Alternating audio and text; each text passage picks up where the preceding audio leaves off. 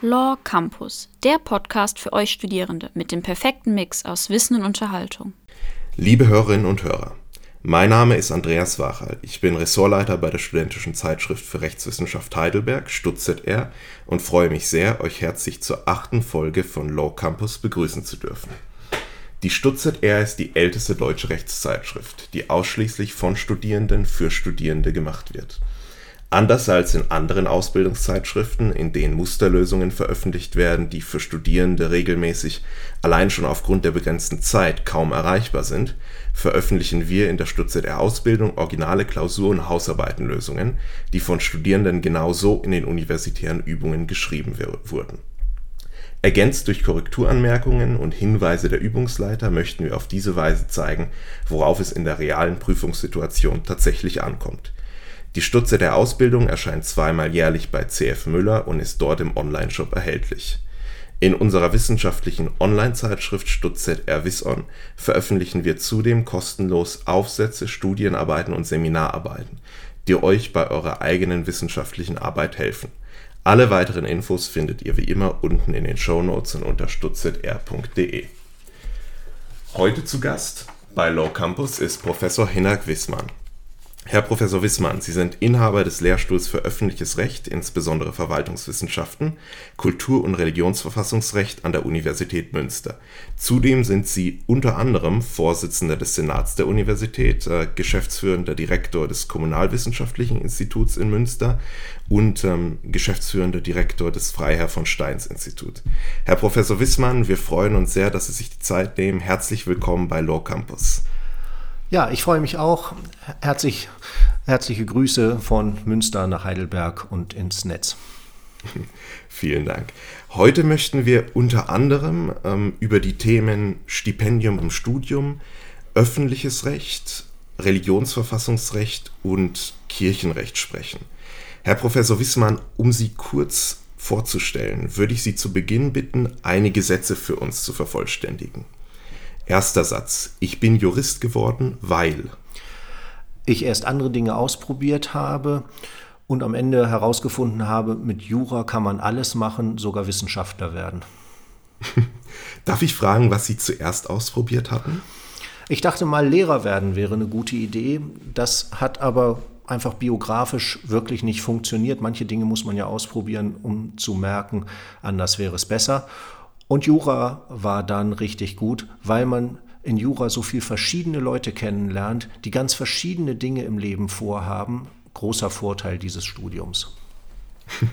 Und letztendlich als Hochschullehrer ist ja auch ein Teil ihrer Tätigkeit die Lehre. Von daher konnten sie das vielleicht auch so gewissermaßen vereinbaren. Ja, ganz genau. Ja. Also am Ende bin ich doch ein Lehrer geworden, genau. ähm, der zweite Satz wäre, von meinem letzten Studenten oder meiner letzten Studentin wurde ich gebeten, tja, ich habe ja hoffentlich noch nicht meine letzte Studentin, meinen letzten Studenten äh, gehabt, sondern ich sehe sie nachher im Hörsaal wieder, volles Lehrprogramm ähm, und das ist ja eine interessante Mischung, ähm, große Hörsäle, viele hundert Leute, aber dann wieder auch Einzelgespräche, Lehrstuhlteams, wissenschaftliche Begegnungen. Hm, ich werde oft gebeten, meine Vorlesungen aufzuzeichnen, mache ich aber nicht. Darf ich fragen, warum? Ja, das ist ein weites Feld ähm, und äh, ja für einen Podcast auch ein besonders geeignetes Thema. Also die kurze Antwort ist, ich schulde den Studierenden die beste Vorlesung, die ich halten kann. Und das mhm. kann ich nur von Angesicht zu Angesicht, weil meine Studenten kein Publikum sind und schon gar keine Konsumenten, sondern mein Gegenüber. Und es ist im Übrigen eben auch ein Kategorienfehler zu glauben, man könne sich eine komplette Vorlesung irgendwann nachts gedrängt angucken. Man muss schon im Semestertakt miterleben, wie ein Stoff entsteht und sich dieser Anstrengung auch am Montag oder Donnerstagmorgen um 8 Uhr stellen. Das kann ich sehr gut nachvollziehen. Ähm, dann zur dritten kurzen Einstiegsfrage. Ähm, Sie haben ja sowohl in Göttingen als auch in Hannover und in Freiburg studiert und soweit ich das Ihrem Lebenslauf entnehmen konnte, auch in Augsburg promoviert und habilitiert. Ähm, welche dieser Städte können Sie für Studierende als Studienort besonders empfehlen? Also ich glaube, jeder dieser Standorte hat seine Vorteile. Ähm, erstmal ist ja der, die Grundaussage, in Deutschland kann man Jura eigentlich an jeder Fakultät ordentlich studieren. Es gibt überall gute Kolleginnen und Kollegen und auch andere. Natürlich ist Münster der beste Standort aus ganz vielen Gründen, ähm, aber äh, es ist wirklich sehr legitim, ähm, sich zu überlegen, ähm, was ist für mein Leben jetzt das Richtige. Wichtig ist, dass man an dem Standort, an dem man ist, was draus macht und ein eigenes Studium sich entwickelt und nicht nur mit den Lemmingen den ganzen Tag hin und her läuft. Darf ich fragen, äh, wie, wie dieser Wechsel oder diese drei Städte während des Studiums zustande gekommen sind bei Ihnen? Ja, sowas ist ja tatsächlich sehr konkret und ähm, es ist ja auch vielleicht ein bisschen mehr Wechselei als so üblich. Hm, ich hatte ja schon gesagt, dass ich vorher was anderes angefangen hatte, auch noch an einer anderen Uni. Und ähm, dann bin ich nach Göttingen gegangen, weil man das als Niedersachse so macht. Ähm, das ist ja die große Landesuniversität. Für mich war es damals zu dem Zeitpunkt nicht das Richtige. Ich habe dann später nochmal äh, in Göttingen eine Professur vertreten und habe da nur gute Erinnerungen dran. Aber für den Studienstart war es letztlich für mich zu konventionell, zu wenig äh, auf besondere Fragen zugeschnitten, wie auch immer. Es lag sicher vor allem an mir. Ähm, und dann bin ich nach Hannover gegangen, weil es damals da noch ähm, ein bisschen besonderes Studienangebot gab, stark sozialwissenschaftlich äh, ausgerichtet. Ich wollte das einfach mal genauer wissen, wie das geht. Und von da aus habe ich dann den großen Schritt nach Freiburg gemacht und äh, das war dann im Hauptstudium äh, ganz toll, weil da das Studium eben äh, vor allem auch mit tollen Kommilitonen zusammen war, wo Studium wirklich Aufgabe und Spaß war und nicht irgendwie ein lästiger Job, sondern uns hat da wirklich interessiert, was wir studieren. Und das ist ja im Grunde das, wo man hinkommen will, was man erreichen will, dass man im Studium nicht nur Pflichten erfüllt und nach Feierabend fragt, sondern das irgendwie als einen eigenen äh, Lebensbereich auch für sich entdeckt. Mhm. Ja, ich denke, dass es, na, dass es ganz, ganz wichtig ist, ähm, und dass das auch ein guter Indikator dafür ist, dass man das richtige Studium für sich gefunden hat. Wenn man das nicht als, als pure Arbeit und als Last ansieht, sondern da, da wirklich sei, seine Freude drin finden kann. Genau, und das ist ja in Jura nicht ganz so einfach, weil es eben doch ein relativ straffes Programm ist und weil man vor allem mit so vielen gleichzeitig dasselbe macht. Man wird eben nicht individuell angesprochen und individuell gefördert, sondern man muss erstmal ganz vieles auch machen, was alle machen. Und die, der Witz ist eben, dass man in diesem Pflichtprogramm für sich eine Freiheit entdeckt und sagt, ja, aber indem ich es mir aneigne, ist, wird es ja meins. Und es gibt eben doch auch immer Nebenwege, in denen man sich äh, auch was Eigenes äh, zurechtlegen kann. Sowas wie eben Kirchenrecht oder heute sagen wir Religionsverfassungsrecht ähm, oder eben ein Grundlagenfach, dass man also im Studium nicht nur immer fragt, welche Klausuren muss ich schreiben, äh, bis wann muss ich das und das gelernt haben, sondern irgendeinen Zugriff aufs Fach für sich selbst entdeckt. Wenn das allerdings gar nicht gelingt in zwei, drei Jahren, ist das auch eine Art negative Kontrolle. Dann ist es vielleicht auch nicht das Richtige, weil Jura dafür dann auch zu anstrengend ist, als dass man es die ganze Zeit nur so als äh, Pflicht erlebt. Mhm. Wir werden dann nachher auch nochmal im, im Hauptteil des Gesprächs kurz äh, darauf zurückkommen, wie Sie konkret Ihren Weg äh, gefunden haben im Jurastudium. Mhm. Ähm, um die, den, die, den Einstieg abzuschließen, noch eine letzte Frage. Ähm, zur Vervollständigung des Satzes. In der nächsten Woche freue ich mich auf. Die erste vorlesungsfreie Woche. Diese Woche ist noch volles Brett mit Senatssitzung und vollem Vorlesungsprogramm und alle Studenten wollen wissen, was in der Klausur drankommt oder wenigstens was nicht drankommt. Und das heißt, nächste Woche freue ich mich, mich darauf, ein paar Dinge abzuarbeiten, die ähm, geschoben werden müssen, aber auch wichtig sind. Und stehen dann konkrete Pläne für die Semesterferien bei Ihnen an? Ja, natürlich. Also irgendwann äh, hoffe ich auch mal ein paar Tage äh, rauszukommen ähm, und äh, was anderes zu sehen. Und das wird sicher auch gelingen. Ähm, es gibt ja gar keinen Grund zu klagen. Wir sind ja doch immer noch vergleichsweise selbstbestimmt in ganz vielen. Ähm, aber äh, es steht auch an, dass ich äh, ein, ein Lehrbuch äh, äh, fertigstelle, damit das zum Wintersemester erscheinen kann und dass ich ein neues Projekt ähm, in, in, einem Archiv beginne und es steht an, dass ich ein paar äh, Doktorarbeiten und Magisterarbeiten anschaue und äh, weiter betreue. Also eben äh, das, was ich mache, äh, ist nicht nur ein Job, sondern es ist auch das, was ich gerne mache. Wunderbar. Vielen Dank für diesen, diesen Einstieg. Ähm, ich würde jetzt sehr gerne mit Ihnen ähm, über einen ganz bestimmten Aspekt Ihres Studiums sprechen, der vielleicht auch gerade für die Studierenden interessant ist.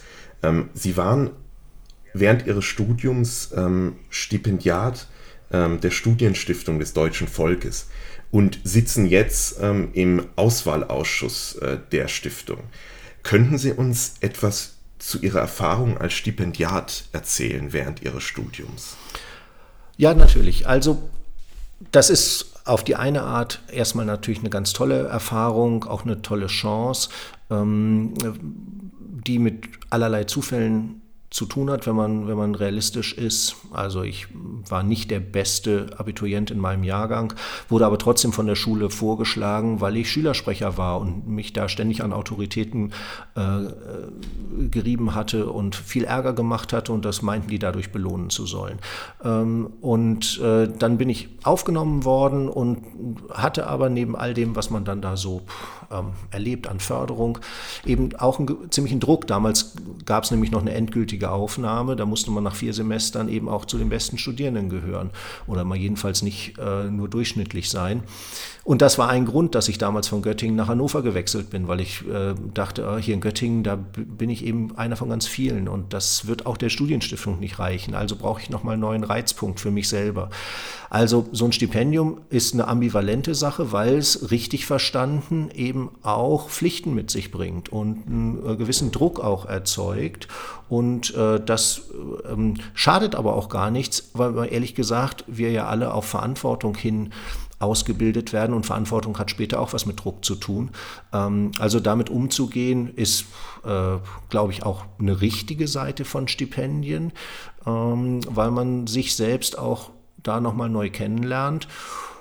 Und dann ist es inhaltlich natürlich alles sehr interessant. Man hat einfachere Möglichkeiten, ins Ausland zu kommen. Man lernt nochmal Leute aus anderen Fächern kennen, weil es so gemischte Stipendiatengruppen gibt. Man hat die Möglichkeit, zu Professoren nochmal auch Kontakt aufzunehmen äh, in Sommerakademien oder besonderen Veranstaltungen. Man kann sich da engagieren. Ähm, also das ist eine besondere Welt, ähm, die auch äh, wirklich ganz toll ist für die, die dabei sind. Aber es, ich würde immer sagen, das kann man machen und wenn es einem über den Weg läuft, natürlich nimmt man das auch mit. Aber das ist nicht, also das ist auch nichts, worauf man hin studieren sollte. Das ist so ähnlich, als ob man sich vornimmt, Milliardär zu werden. Das ist ja Quatsch. Äh, man muss eben irgendeine Idee haben, was man aus seinem Leben macht und welche ähm, und sagen, inhaltlichen Ziele man hat, äh, welche Unique Selling Points man anbieten oder entwickeln kann. Dann kommt der Rest auch dazu. Und sagen, von der Erledigung von solchen Zielen her zu studieren, wie ich muss Stipendiat werden, ich muss das und das Examen machen, ich muss den und den Rangplatz haben, das ist alles viel zu oberflächlich. Ähm, es gibt ja da, besonders bei der Studienstiftung, glaube ich, ein, ein, sehr vielfältiges Bewerbungsprogramm in dem Sinne, dass es relativ viele möglich oder viele Wege zur Studienstiftung gibt. Sehe ich das richtig? Ja, das ist inzwischen so. Das war früher ganz anders. Früher war das äh, ziemlich streng. Ähm, da wurde man vorgeschlagen, entweder von der Schule oder man wurde von der Zwischenprüfung her vorgeschlagen, wenn man da zum Besten gehörte, oder man wurde von Altstipendiaten vorgeschlagen. Inzwischen gibt es zusätzlich zu diesen Wegen eben auch die Möglichkeiten der Selbstbewerbung. Ähm, und auch das kann man ja mal ähm, ausprobieren, sozusagen Internetwege, äh, wie man so Vorprüfungen absolviert.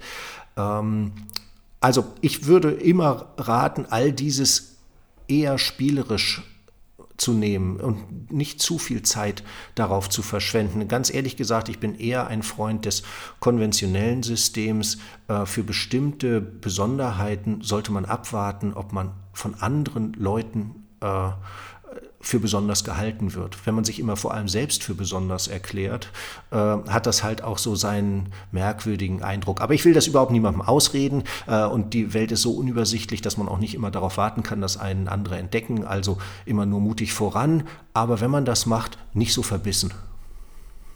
Ich glaube, das ist ein ganz guter Ratschlag für, für alle möglichen Aspekte des Lebens, dass man mit etwas Gelassenheit äh, ganz gut vorankommt. Ja, aber klar, also das ist nett, dass Sie das sagen. Ich habe aber natürlich auch vergleichsweise gut reden. Das äh, ist mir schon auch klar. Ähm, wer jetzt unter dem Druck steht, sich irgendwie durchsetzen zu wollen, der ähm, hat damit vielleicht auch so seine Last, dass man das so klug daherredet. Aber ich würde auch in der Rückschau sagen, dass hat auch geholfen, als ich selber Schüler oder Student war oder dann Stipendiat war und Doktorand war und Habilitant war, ähm, das nicht immer alles so als so eine Art Anspruch oder Zwang ähm, zu betrachten, sondern mit so einer gewissen Gelassenheit Dinge zu tun und dann werden sich schon äh, Türen aufmachen und wer weiß, ob andere Wege nicht auch ganz gut sind. Äh, das alles vorher schon zu wissen, wo man landen will, ähm, verengt einen ja auch. Ich, denke auch. Darf ich fragen, wie Ihre Arbeit im Mitglied, als, als Mitglied im Auswahlausschuss aussieht? Dürfen Sie darüber berichten? Ja, klar. Äh, darüber äh, berichte ich jedenfalls. Also ich war auch eine ganze Zeit lang ähm, Vertrauensdozent äh, für Stipendiaten, für die Studienstiftung. Das mache ich jetzt im Moment mal nicht. Aber Auswahlausschuss mache ich immer mal wieder. Ähm, da gibt es auch tatsächlich verschiedene Formate. Es gibt so Schülerauswahl ähm, äh, Seminare an so langen Wochenenden. Ähm, da ist die Erfolgsquote vergleichsweise niedriger, weil da eben praktisch aus dem ganzen Bundesgebiet von den Schulen, alle Gymnasien dürfen vorschlagen, Leute zusammenkommen. Und da sind die Vorauswahlkriterien an den Schulen, glaube ich, einfach sehr, sehr unterschiedlich, wie weit die sich um das Profil der Studienstiftung selber schon vorher Gedanken gemacht haben. Bei denen, die von den Prüfungsämtern oder auf anderen Wegen vorgeschlagen sind, ist die Erfolgsquote typischerweise höher. Bei der Studienstiftung ist das ganz Tolle, dass es keinerlei Quote gibt. Bei diesen Auswahlwochenenden, da sitzen dann acht bis zehn Auswähler, so wie ich, mit 30, 40, 50 Studierenden. Man führt Einzelgespräche, man beobachtet eine Gruppe, die so über das Wochenende verschiedene Referate sich wechselseitig hält. Ähm, und es gibt keine Quote, wie viel wir aufnehmen dürfen. Wir können alle aufnehmen oder gar keinen. Äh, und das ist natürlich extrem äh, luxuriös äh, und auch sachgerecht, weil es ja eben so sein kann, dass bestimmte Kohorten einfach super stark sind und andere an so einem Wochenende eben doch auch mal überhaupt nichts Besonderes haben. Und dann ähm, ist es eben auch richtig, dass man nicht trotzdem einfach Leute aufnimmt, nur weil sie mal da waren. Ähm, also nach meiner Erfahrung gibt es da eine gewisse Dynamik drin und auch das hat was mit konkreten Umständen zu tun. Mal gelingt es besser, mal gelingt es schlechter. Auch da hat man keinen Anspruch, dass das alles ideal immer ist. Ähm, aber ich kann sagen, nach meiner Erfahrung geben sich da alle sehr viel Mühe und wollen gute Entscheidungen treffen. Und ähm, man verfolgt da keine eigene Agenda, dass man dies oder jenes gerne hätte. Man kennt ja auch die Stipendiaten nicht, die da vorgeschlagen sind. Ähm, das ist also immer sind sehr besondere Tage, ähm, auch sehr anstrengend, ähm, aber doch meistens so, also das Ziel ist immer, dass alle, die da wegfahren, mit dem Wochenende gut leben können, auch die, die nicht aufgenommen werden, ähm, weil es um eine bestimmte angemessene Weise des Umgangs miteinander geht, äh, das wirkliche Interesse an Menschen und an Dingen, äh, an Sachverhalten, an Fragestellungen. Und wenn man das so miteinander erlebt, dann ist das jedenfalls mal das erste Ziel solcher Auswahlwochenenden. Das sind dann wahrscheinlich auch genau die Aspekte, bei den, auf, auf die Sie bei der Auswahl achten, oder? Ja, also es gibt jedenfalls äh, nicht so einen kurzen Zettel, wo man sagen kann, wenn du die drei Punkte beachtest, dann wirst du aufgenommen. Das sind immer so, so Internetweisheiten, die einfach äh, total an der echten Wirklichkeit vorbeigehen. Es gibt verschiedene Leistungsdimensionen und das hat was mit äh, sozusagen fachlicher Leistung, analytischer Leistung zu tun. Es hat aber, es gibt eben auch die Dimension der sozialen Kompetenz, ähm, äh, der äh, des Engagements ähm, äh, und eben auch einer allgemeinen intellektuellen Beweglichkeit, die sich jenseits der eigentlichen Fachlichkeit zeigt. Und das muss dann jeweils eben zusammen bewertet werden. Äh, das wird relativ rational vorbereitet, auch durch die Studienstiftung, sodass es keine völligen Willkürentscheidungen sind oder äh, jedes Mal völlig anders stattfindet. Das ist ziemlich gut durchgearbeitet und trotzdem jedes Mal auch wieder individuell. Das, glaube ich, sind sehr sinnvolle Hinweise für, für alle, die sich äh, damit oder die sich, die sich überlegen, möglicherweise ähm, eine Bewerbung anzustreben oder ein Stipendium anzustreben. Ähm, lassen Sie uns gerne zum nächsten Thema kommen, dem öffentlichen Recht. Ähm, können Sie sich daran erinnern, wann Sie so das erste Mal für sich gemerkt haben, öffentliches Recht, ähm, das begeistert Sie, das ist das, was Ihnen Freude, was Ihnen Spaß bereitet? Ja, also ich glaube, so als Bürger habe ich es fast eigentlich schon vor dem Studium mir klar gemacht ähm, bei so Entscheidungen wie, welche Demonstration organisieren wir, wo erheben wir Widerspruch gegen äh, die Zustände, wie sie sind, wo tragen wir was bei, ähm, äh, damit Dinge besser werden und wir nicht nur meckernd am Rand stehen. Das kann man ja auch schon äh, als Schüler oder Student machen, mal unabhängig von der Frage, ob einen das jetzt fachlich in einem engeren Sinne interessiert. Ich glaube, im öffentlichen Recht trifft man schon relativ viele Leute, die so eine Art von politischer Vorsozialisation haben. Das ist keine parteipolitische Sozialisation, sondern ein Interesse an den öffentlichen Dingen. Und ähm, dies, dieses Interesse habe ich, glaube ich, in die Uni mitgebracht und ähm, dann ein bisschen gebraucht, ehrlich gesagt, bis das mit den fachlichen Angeboten übereinging. Äh, das ist, würde ich sagen, so im dritten Semester losgegangen und vielleicht erstaunlicherweise im Grunde im Verwaltungsrecht. Ähm, und dabei ist es bei mir auch ein Stück geblieben. Das Verwaltungsrecht ist die Probe für den Verfassungsstaat ähm, ob er denn funktioniert im Alltag und für die Bürgerinnen und Bürger. Ähm, und wenn da die Grundrechte nicht gelten und wenn da die Fairness und die Ergebnisoffenheit nicht gilt und aber auch die Effizienz eines Staates nicht gilt, dann ist der Rest von Verfassung nur Gerede. Ist es das auch, was Sie am, am meisten fasziniert am, am öffentlichen Recht? Ja. Das Verwaltungsrecht, ja. Mm, also das öffentliche Recht ist tatsächlich erstmal finde ich deswegen so interessant, weil es verschiedene ähm, Ebenen notwendigerweise umfasst. Es ist ja auf die eine Art natürlich erstmal eine Klammer. Es gäbe auch gar kein bürgerliches und kein Strafrecht, wenn es kein öffentliches Recht gäbe. Die Geschäftsbedingungen für geltendes Recht werden im öffentlichen Recht äh, definiert und äh, durchgespielt. Das ähm, ist also erstmal, glaube ich, so eine, so eine Ausgangsbasis. Dann haben wir eben sehr stark diese Mehrebenenperspektive, dass äh, europäisches Recht, Völkerrecht, nationales Verfassungsrecht, aber auch das Landesrecht ähm, zusammenkommen und die in ihren verschiedenen Anteilen eigentlich erst das Recht entsteht und nicht eine Norm oder ein Gesetz das Recht ausmacht. Und das Verwaltungsrecht ist in der Tat für all dieses dann die Probe.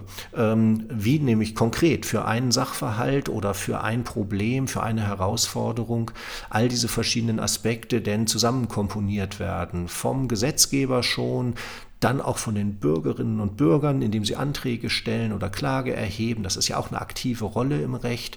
Ähm, dann Behörden, die eben eigene Entscheidungen treffen und nicht nur so eine Art Vorhut der Gerichte sind.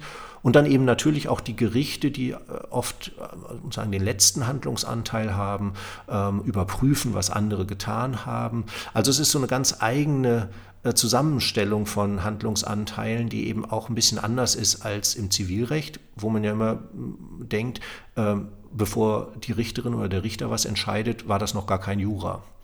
Das ist im öffentlichen Recht eben wirklich anders. Also da äh, machen vorher schon ganz viele aktiv auch äh, Rechtsfindung ähm, und die Richter kommen erst am Schluss und auch nur mit einem begrenzten Anteil. Und das ist dann, wenn man länger drüber nachdenkt, eben doch auch besonders interessant.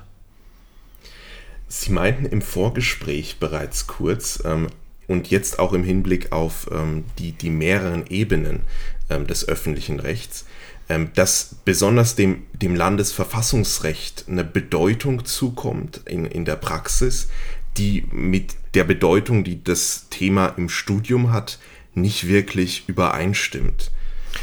Ja, das würde ich ganz entschieden so sagen. Es ist erstmal, wenn wir ganz pragmatisch äh, hinschauen, ja so, dass das Staatsrecht in allen Juristenausbildungsgesetzen äh, Pflichtstoff ist und Staatsrecht ist auch Landesverfassungsrecht. Also man kann da böse auf die Nase fallen, wenn man glaubt, man müsste nur das Grundgesetz kennen. Und es gibt eben ganz viele Studierende, die zum ersten Mal im Examen dann in die Landesverfassung reingucken. Äh, und äh, das kann schon äh, auch böse ausgehen. Ähm, und ich würde eben sagen, das ist auch richtig so, dass man davon eine Anschauung haben muss. Ähm, man kann es ja vom Grundgesetz aus her sagen, die Länder sind zuständig, äh, grundsätzlich sogar für die Gesetzgebung. Der Bund hat allerdings ziemlich ausführliche Kompetenzen, aber die Grundregel ist, Länder machen Gesetze. Und vor allem äh, sind die Länder selbst für die Ausführung der Bundesgesetze ja zuständig. Ähm, äh, Artikel 83 Grundgesetz, eine der unterschätzten Normen des, der Verfassung. Äh, also da ein gewisses Grundgerüst zu haben und nicht nur die paar Normen aus dem Polizeigesetz und Bauordnungsrecht äh, zu lernen, sondern tatsächlich zu verstehen, warum denn Landesverwaltung so wichtig ist, damit dieses Land überhaupt regiert werden kann, äh, das gehört eigentlich zu einem anspruchsvollen Studium schon auch dazu. Und wie gesagt, wer, wer fragt, muss ich das, dem sage ich ja, musst du, denn äh, sonst kann es bös ausgehen. Ja, ich denke, die, die Gefahr besteht natürlich, dass man sich denkt, vom, oder oftmals einfach aufgrund des Wortlautes der Landesverfassung ähm, so ein bisschen davon ausgeht, dass das alles ja im Prinzip so ist wie im Grundgesetz auch und man das in der Klausur oder im Examen schon, schon irgendwie hinkriegt. Ähm, sie plädieren aber dafür, sich das wirklich konkret nochmal neu und eigenständig anzuschauen, oder? Also ich wäre immer dafür, dass man jedenfalls eine bewusste Entscheidung trifft. Ähm, richtig ist natürlich, dass wir Artikel 28.1 Grundgesetz eine gewisse Homogenität zwischen Bundes- und Landesverfassungsrecht haben. Aber das ist eben eine relative Homogenität. Die Länder nutzen ihren Gestaltungsraum, Dinge auch ganz anders zu machen, relativ wenig, das ist wohl so. Ähm, aber muss erstmal verstanden haben, sie könnten aber. Und historisch ist in den meisten Ländern es ja so, ähm, dass sie älter sind als die Bundesrepublik. Das ist jetzt in Baden-Württemberg nun gerade mal anders, aber ansonsten äh, ist die Reihenfolge ja so. Deswegen steht im Grundgesetz auch nichts von Bundesländern, sondern da steht was von Ländern. Die Länder gründen die Bundesrepublik. Also das historische Verhältnis ist einfach andersrum, sodass es auch ahistorisch ist zu sagen, die Länder machen das so wie im Grundgesetz. Ähm, die Länder machten das bereits und dann hat man es ins Grundgesetz so übernommen. Das ist die historisch zutreffende Beobachtung für ganz viele Regeln des parlamentarischen Betriebs. Ähm, da spielt natürlich auch die Weimarer Verfassung eine Rolle und äh, noch eine Reihe anderer Faktoren. Ähm, man muss also nicht nun vollständig nochmal Landesverfassungsrecht Recht oder so ähm, parallel machen, aber man sollte ein, ein, Verhältnis dazu haben, dass das nicht praktisch eine Art äh, Doppelfolie ist und immer, dass man eine Art Anspruch hat, dass da dasselbe drin steht, ähm, sondern äh, erstmal ist es eigene Entscheidung der Länder, wie sie ihren Verfassungsraum organisieren, wie sie ihre Verwaltungen machen. Also die Länder entscheiden selber, dass es überall ein VWVFG gibt. Die könnten auch ein anderes Verwaltungsverfahrensrecht äh, machen. Das ist nicht bundesrechtlich vorgegeben. Ähm, und so weiter und so weiter. Also es gibt viele Komplementaritäten und Überdeckungen. Das ist die Pragmatik des deutschen Bundesstaates und das ist auch richtig so. Aber als Juristin, als Jurist muss man wissen, dass das ähm, nicht zwingend so ist und nicht praktisch eine Ableitung von oben nach unten. Ja, ich denke, dass dieser Kontext tatsächlich auch das ist, was oft im, im Studium so ein bisschen untergeht, ähm, weil man nicht genau weiß, welche Bedeutung dem, dem Landesverfassungsrecht oder dem Landesrecht im Allgemeinen zukommt. Ähm, da, sind die da sind die Bayern äh, typischerweise besser, muss man einfach sagen. Ich war ja auch zehn, zehn Jahre in Bayern. Ähm, in Bayern, das ist auch sonst ja so, äh, spielt das Selbstbewusstsein auch in Bezug auf das Rechtssystem eine größere Rolle. Da gibt es oft eine Vorlesung Landesverfassungsrecht einfach noch als Angebot einer Fakultät. Ähm, also das kann man durchaus auch anders handhaben und wir in Münster integrieren das eben sehr bewusst in die äh, staatsorganisationsrechtlichen und sonstigen äh, Vorlesungen, indem wir eben ausweisen, wir machen das Grundgesetz als ein Beispiel für Regelungsfreiheit Kontexte Staatsorganisation. Und dann gucken wir eben nochmal, wie ist es in Europa und wie ist es im Land als Abgleich, ähm, damit einem eben klar ist, das Grundgesetz ist nicht irgendwie sozusagen eine äh, in sich äh, unanfechtbare Entscheidung. Nur so kann man den Staat organisieren. Das zeigt ja natürlich auch jeder Rechtsvergleich äh, in äh, USA, ähm, England, Frankreich, wo immer Sie hingucken.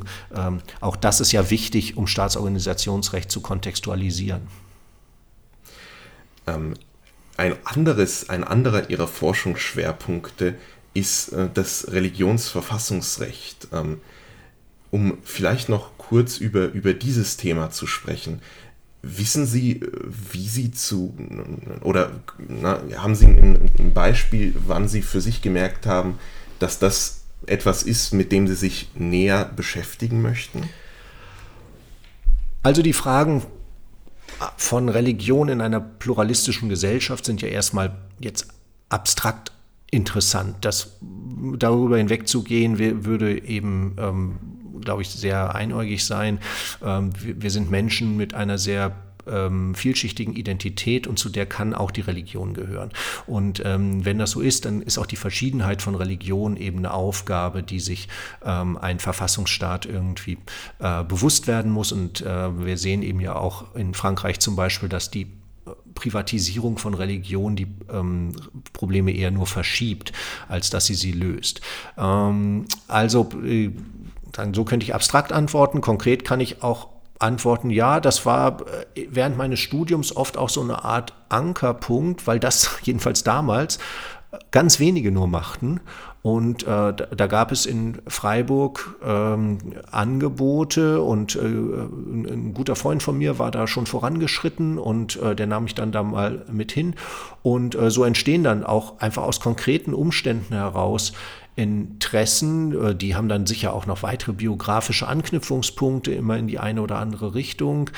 Ähm, auch das würde ich eben sagen, kann man nicht rein auf dem Reißbrett entwerfen. Interessantes Thema, das besetze ich jetzt mal, sondern das muss irgendwie auch mit der eigenen Intuition zusammenpassen. Will ich das? Interessiert mich das wirklich oder mache ich das hier nur als Pflicht?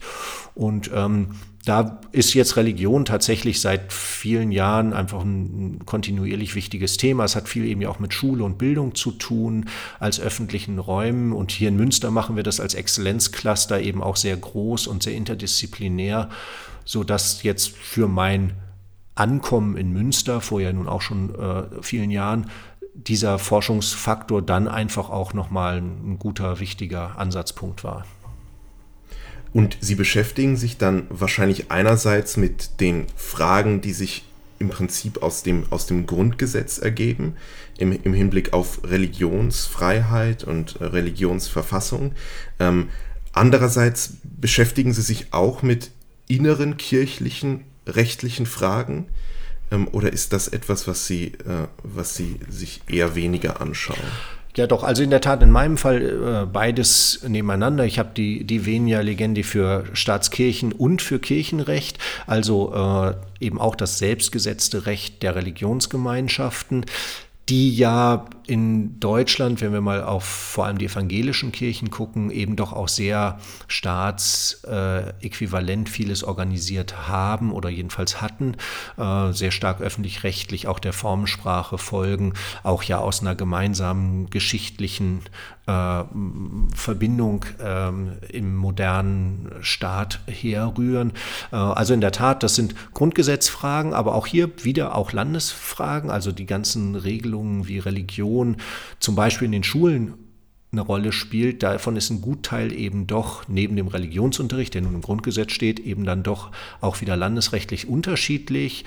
Wie sind die Schulformen? Welche Rolle spielt die Religion in der Organisation von Schule? Da gibt es einfach im Ländervergleich dann auch wieder wichtige Unterschiede. Dazu rate ich eigentlich sowieso immer, wenn man sich in Deutschland bewegt, äh, die ähm, Idee, wir würden in einem im Prinzip gleichen Land leben, ist schon rechtlich nicht richtig. Äh, die Probleme sind äh, auch rechtlich unterschiedlich. Also äh, die, die Lösungen auch, aber vor allem auch die Probleme. Das heißt, äh, meine nächste Frage würde jetzt natürlich so ein bisschen auf die, auf äh, die Examensrelevanz dieses Themas äh, mhm. ansprechen. Mhm. Sie würden dann aber sagen, das hängt auch sehr stark einfach von dem Land ab, in dem man studiert.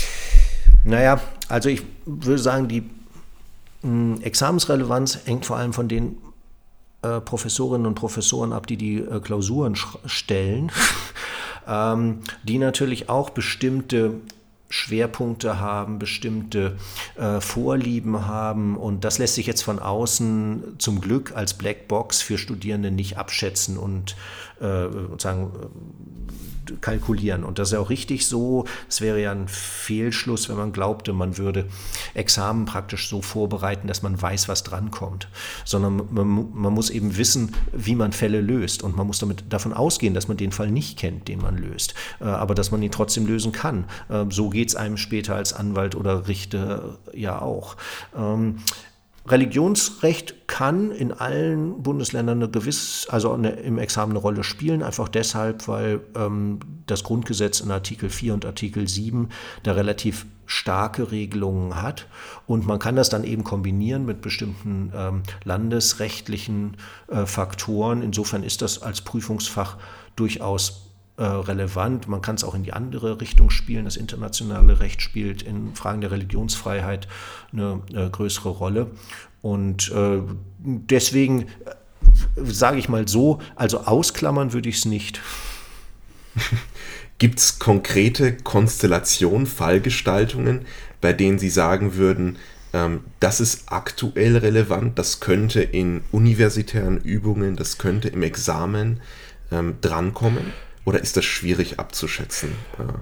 Also an dem Spiel beteilige ich mich einfach aus Prinzip nicht, weil ähm, meine Rolle dafür auch wie die alle meiner Kollegen äh, ja durchaus heikel ist, da wir selber das Examen ja mitgestalten und äh, mitprüfen, äh, finde ich es immer etwas schräg, wenn man dann dazu Auskunft gibt, was vielleicht dran käme, ähm, denn da lassen sich ja dann durchaus Spuren zurückverfolgen und nichts ist ja schlimmer als eine unfaire äh, ähm, asymmetrische Examenssituation, dass also die Hörer dieses Podcasts oder die Besucher bestimmter universitärer Veranstaltungen eine bessere äh, Chance haben, den Fall schon zu kennen, der drankommt, als andere.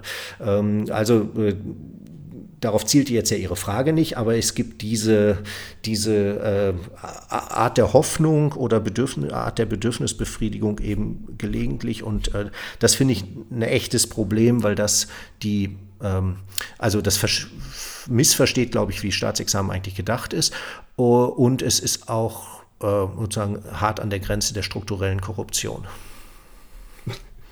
Alles klar, das verstehe ich sehr gut. Ähm, können Sie uns vielleicht dann einen, einen, einen Fall ähm, nennen, einen Fall durchsprechen, ähm, in dem aus, aus Ihrer Sicht die, die Bedeutung von einerseits den Grund, dem grundrechtlichen, der grundrechtlichen Verankerung, der Religionsfreiheit und vielleicht auch ähm, des, des Landesverfassungsrechtes ähm, besonders äh, zum, zum Ausdruck kommt? Ja, also da kann man natürlich ganz viele äh, Fälle auswählen, vom äh, Kopftuch der Rechtsreferendarin ähm, äh, bis zur Frage der Staatsleistungen ähm, und der, der, deren äh, Berechnung in einem Bundesgrundsätzegesetz. also da gibt es ein Riesenfeld. Ähm, ein Beispiel, das ich äh, schnell schildern kann, ähm, ist ein Verfahren, das ich selber ohne Erfolg, darf ich sagen, vom Bundesverfassungsgericht vertreten habe, äh, wo es darum ging, dass ähm, äh, Eltern ihr Kind äh, in einer staatlichen äh, Schule hier in Nordrhein-Westfalen anmeldeten und äh, darauf verpflichtet werden sollten, äh, dass äh, dieses Kind am katholischen Religionsunterricht teilnimmt. Das Problem war erstens, die Eltern und das Kind waren Muslime und zweitens, die Schule war eine katholische Bekenntnisschule, aber eine staatliche katholische Bekenntnisschule. Gibt es in Baden-Württemberg seit 100 Jahren nicht mehr, aber hier gibt es das noch. Und ähm, an so einer Konstellation kann man dann sehr schön eben durchspielen, wie ist Landesschulorganisationsrecht, dass es überhaupt sowas gibt, wie eine staatliche Bekenntnisschule, äh, dass es sowas wie Aufnahme- und Teilhabeanspruch Ansprüche gibt, dass es dann einen Befreiungsanspruch vom Religionsunterricht gibt und das dann aus meiner Sicht erstaunlicher und fälschlicherweise gegengerechnet wird mit äh, der äh, Idee, die katholische Bekenntnisschule dürfe aber auf ihr Profil achten und deswegen müssten alle am katholischen Religionsunterricht teilnehmen, selbst die, die dezidiert an was anderes glauben. Bisschen das Verrückte an diesem Fall ist, die katholischen Schüler dürften sich vom Religionsunterricht befreien lassen, nur die Andersgläubigen nicht. Äh, also das ist ein bisschen irre, aber bis zum Bundesverfassungsgericht haben alle Gerichte gesagt, äh, ja, das ist wohl so. Äh, also es gibt auch Niederlagen und auch von denen soll man ja erzählen. Also auch, auch eigentlich schwer verständlich zu machen, warum die Gerichte da so entschieden haben, oder? Ja, in der Tat. Aus, aus ihrer also in Sicht. dem, in, in mhm. dem Fall fällt es mir auch tatsächlich schwer, das äh, verständlich zu machen. Ähm, man kann aber beim 19. Senat des UVG hier in Münster äh, nachfragen, denn der hat diese Rechtsprechung erfunden. Ähm, und die anderen Gerichte haben, haben es hingenommen. Äh, darüber könnte man jetzt sehr lange sprechen, dafür ist hier aber nicht der Ort. Ähm, äh, das gehört eben auch dazu, dass wir auch als Bürgerinnen und Bürger Bürger auch aushalten müssen, dass äh, auch unsere Rechtsprechung einen Anspruch auf Fehlertoleranz hat, so wie es ja das Bundesverfassungsgericht auch dem EuGH zubilligt.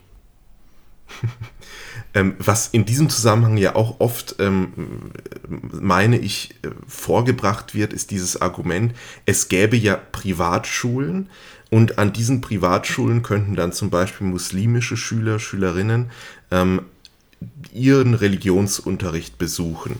Ähm, ist, ist das ein Argument, das Sie für valide halten? Naja, also das Problem ist, das Argument wird in Bezug auf die Muslime typischerweise nicht vorgebracht, weil man nichts weniger möchte als muslimische Privatschulen. Und die äh, Schulämter sorgen auch mit allem, was sie können, dafür, dass das denen möglichst schwer gemacht wird. Und, äh, man möchte, dass die Muslime in die deutschen Schulen gehen und sich dort anpassen. Ähm, und äh, das halte ich für einen völligen Irrweg, äh, der irgendwie so aus den 70er Jahren immer noch entliehen wird. Äh, man muss sie positiv integrieren mit allen Pflichten, die das auch bedeutet, aber eben auch mit dem gleichen Recht auf religiöse Identität. Ähm, dabei darf es dann eben nicht stehen bleiben. Ähm, das äh, Privatschulwesen wächst, aber nicht in Bezug auf die Muslime, sondern in Bezug auf äh, Elitenbildung, auf Bezug auf bestimmte freikirchliche äh, Aussonderung und Absonderung. Äh, das ist ein schwieriges Feld, ähm, aber gerade für die Muslime wird es äh, relativ wenig bewirtschaftet. Es ist ja auch so, der muslimische Religionsunterricht als solcher wird ähm, von den Ländern eigentlich durch, also überwiegend inzwischen gefördert, ähm, weil man eben eher das in die staatlichen Schulen auch weiter integrieren möchte. Bei dem Fall, von, um den es ging, war es aber eben eine hm, sagen, staatliche katholische Schule also keine bischöfliche, sondern eine staatlich finanzierte Schule. Ähm, Träger war die Stadt äh, und trotzdem äh, sollte dort eben nur katholischer Religionsunterricht als Pflicht für alle stattfinden. Man kann auch mal ins Grundgesetz stehen, in, äh, gucken, in Artikel 7 Absatz 2 steht drin, dass man daran nicht teilnehmen muss. Aber äh, nun ja. Das wurde dann aus, aus Ihrer Sicht ignoriert äh, im, im Verfahren von Zumindest von denen, die es dann entschieden Ist haben. Ist so. okay. Gut, dann mit, mit diesem etwas, etwas unbefriedigenden Ergebnis, ähm, auf das sie aber auch schon, äh, das sie aber auch schon eingeordnet haben, ähm, neigt sich die Zeit äh, unseres Podcasts langsam dem Ende. Ich würde Sie zum Abschluss als sozusagen letzte bzw. vielleicht vorletzte Frage noch einmal darum bitten, einen Satz zu vervollständigen. Ähm, ich glaube, darauf haben Sie auch schon im, im Rahmen des Gespräches äh, hingedeutet, das Ganze angedeutet. Der Satz wäre, meinen Studierenden rate ich gerne. Dass sie die Universität als Lebensraum begreifen, erobern, mitgestalten und sich nicht zu Konsumenten und Verbrauchern machen lassen. Herr Professor Wissmann, herzlichen Dank für das interessante Gespräch, die nützlichen Hinweise und die Einblicke auch in Ihre Arbeit. Ähm, das StutzR-Team freut sich sehr darauf, euch, liebe Hörerinnen und Hörer, bei der nächsten Folge von Law Campus wieder begrüßen zu dürfen. Vielen Dank.